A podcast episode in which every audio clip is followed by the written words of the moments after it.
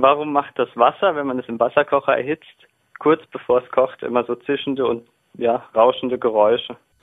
Also dieses Rauschen ist ja gar nicht so sehr unmittelbar zu hören, bevor das Wasser kocht, sondern am lautesten eigentlich dann, wenn das Wasser erstmal anfängt zu kochen. Also wenn es unten, wo es erhitzt wird, schon sehr heiß ist, diese Hitze aber an der Wasseroberfläche noch nicht angekommen ist. In dem Moment, wo das ganze Wasser kocht, da ist es ja dann nicht mehr so laut.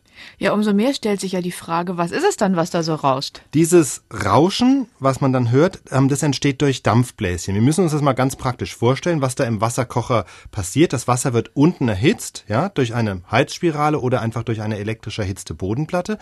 Diese Bodenplatte ist je nach Modell mehrere hundert Grad heiß. Muss ja so heiß sein, sonst könnte es das Wasser nicht auf 100 Grad erhitzen. So, jetzt befindet sich also Wasser unmittelbar über dieser heißen Bodenplatte und das führt dazu, dass ein Teil von diesem untersten Wasser in den gasförmigen Zustand übergeht, ja? Denn sobald Wasser etwas über 100 Grad heiß ist, wird es gasförmig und dann bilden sich eben so Wasserdampfblasen. Und verbunden mit dieser Blasenbildung sind aber auch winzig kleine Explosionen, denn als Dampf nimmt das Wasser nun mal mehr Platz ein, ein größeres Volumen als im flüssigen Zustand. Das heißt, jedes Mal, wenn so eine äh, Wasserdampfblase entsteht, kommt es zu so einer kleinen Explosion, somit auch zu einer Druckwelle und das ist schon mal die erste Quelle für das, was wir so als Rauschen erleben. Aber dann geht's noch weiter, diese Bläschen steigen auf und gelangen ja, weil das Wasser oben eben noch kühler ist, in eine kältere Umgebung. Also kühlt sich der Wasserdampf wieder ab. Das heißt, er kondensiert und das Gasbläschen fällt in sich sozusagen zusammen. Es implodiert.